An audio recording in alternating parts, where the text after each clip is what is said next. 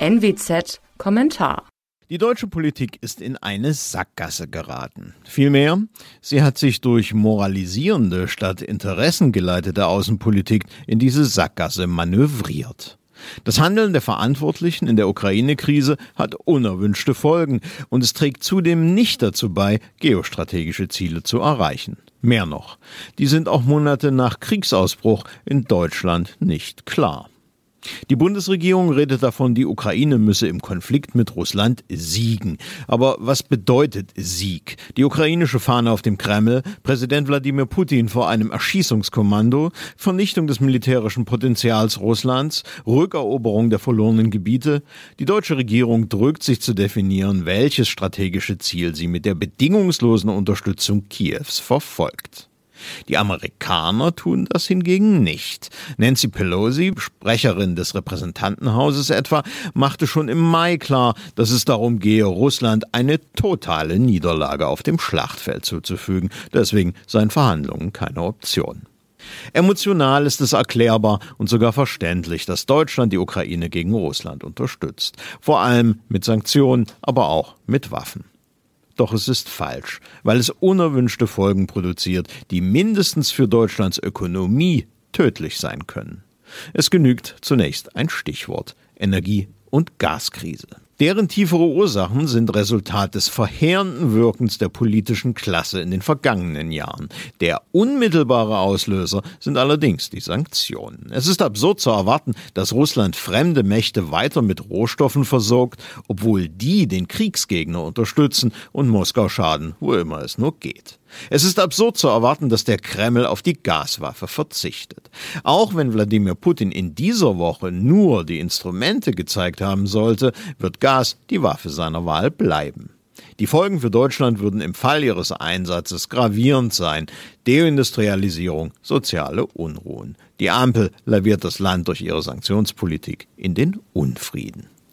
Weitere unerwünschte Nebenwirkungen der Sanktionen. Wir kaufen keine Kohle mehr aus Russland. Die geht nun eben nach Indien oder China. Beide Länder sind energiehungrig. China baut mehr als 200 Kohlekraftwerke neu. Ähnlich Indien. Russland füllt das die Kassen.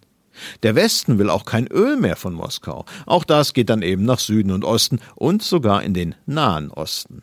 Die Russen verkaufen es unter Weltmarktpreis nach Saudi-Arabien. Das deckt damit seinen Bedarf und verkauft eigenes Öl teuer an uns. Die sich anbahnende Wirtschaftskrise trifft unterdessen weit härter als uns Schwellen- und Entwicklungsländer. Panama, Sri Lanka, Sudan, Indonesien, überall brodelt es oder ist es bereits explodiert. Migrantenströme nach Westen werden das Resultat sein. Und die Folgen für Russland? Man hat in Deutschland gehofft, das Regime durch die Sanktionen zu destabilisieren. Davon kann keine Rede sein. Der Autokrat Putin sitzt sicher im Sattel. Weder Palastrevolution noch Volksaufstand sind in Sicht. Stattdessen schließt sich die eiserne Faust des Kremls um die Wirtschaft des Landes. Die letzten liberalen Nischen in der Ökonomie schließen sich. Vielleicht kommt es, weil sektoraler Mangel ja alle trifft, sogar zu einem vom Westen ausgelösten Solidarisierungseffekt. Druck von außen stärkt ein Regime unter bestimmten Umständen fast noch besser als blanker Terror. Das lehrt die Geschichte. Sie lehrt auch, dass Russen hart im Nehmen sind, dass sie Entbehrungen weit besser zu tragen vermögen als Westeuropäer. Am Geld jedenfalls fehlt es im Moment nicht. Die Sanktionen haben die Preise für Rohstoffe getrieben. Indien, China und andere kaufen gern, was der Westen nicht mehr will. Tech-Importe kommen auch von dort. In Europa schwenkt man angesichts dessen nun auf Doppelmoral ein. Statt in Russland kaufen wir bei ebenso unappetitlichen Figuren in Aserbaidschan, Katar oder Saudi-Arabien. Das machen Leute wie die Grünen sogar lieber, als endlich anzuerkennen, dass Freiheitsenergie für uns Atomenergie ist.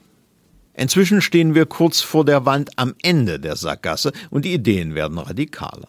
Nach Vorstellung der Falken soll die Wand einfach durchbrochen werden. Das bedeutet, Teile der Gesellschaft, Publizistik und Politik radikalisieren sich. Die Bundesregierung scheint fest entschlossen zu testen, welche Härten die eigene Bevölkerung zugunsten der Ukraine bereit ist hinzunehmen. Friedrich Merz geht darüber hinaus und warnt auf Twitter Zitat vor Kriegsmüdigkeit der Bevölkerung. Er macht damit klar, dass sich die größte Oppositionspartei Deutschlands schon im Krieg mit Russland wähnt und dass sie mehr will. Da wäre es nur noch ein kleiner Schritt, bis die Panzer rollen. Publizistisch hat Kriegstreiberei Narrenfreiheit und nicht nur in Deutschland. Da wird etwa in den Niederlanden offen das Eingreifen der NATO in den Konflikt befürwortet. In einem Taz-Artikel fordert der Politologe Udo Knapp, der Westen solle, Zitat, mit eigenen Bodentruppen an der Seite der ukrainischen Armee die völkerrechtswidrig eingedrungenen Armeen Putins hinter die Grenze Russlands zurücktreiben. Zitat Ende. In den sozialen Medien träumen unterdessen ganze Heerscharen von Sofastrategen und Hobbysoldaten vom Marsch auf Moskau und glorreichen Siegen über die russischen Horden. Für manchen ist es offenkundig süß und ehrenvoll, für die Ukraine zu sterben. Man fasst es nicht. Es gibt im Westen Leute, die dabei sind, für dieses Land einen Krieg herbeizuschreiben, die ihn sich regelrecht zu wünschen scheinen. Solche Stimmen erinnern an den Sommer 1914, als weite Teile der europäischen Gesellschaft an Überdruss litten und sich von einem Krieg die Befreiung aus einem als spießig und leer empfundenen Leben versprachen. Die bekamen sie dann ja auch. Das heißt, die, die in den Schützengräben dann verreckten, waren natürlich in den wenigsten Fällen diejenigen, die vorher publizistische Kriegstänze aufgeführt hatten. Die Knapps des Jahres 1914 saßen auch 1918 noch relativ warm in ihren großbürgerlichen Berliner Wohnungen. Hier würde sich Geschichte tatsächlich wiederholen. Aber es könnte diesmal auch anders ausgehen, zieht man in Betracht, dass Russland Atommacht ist. Wer aber die Interessen dieses Landes wahren will, muss sich aus dem ukrainischen Sumpf fernhalten. Das Schicksal von Ländern zwischen zwei Blöcken war immer ein hartes. Das ist eine traurige historische Konstante. Statt Maulheldentums stünde es Westeuropa wohl an, die eigene Verteidigungsfähigkeit endlich auf Vordermann zu bringen, Moskau jenseits allen Zweifels klarzumachen, dass jeder Übergriff auf NATO-Territorium mit der Zerstörung des russischen Staates enden wird aber gleichzeitig alles zu vermeiden, was eine solche strategische Neupositionierung behindert. Das bedeutet dann vor allem, das Magazin der Sanktionspistole nicht ständig ins eigene Knie zu leeren. Mein Name ist Alexander Will. Sie hörten einen Kommentar der Nordwestzeitung.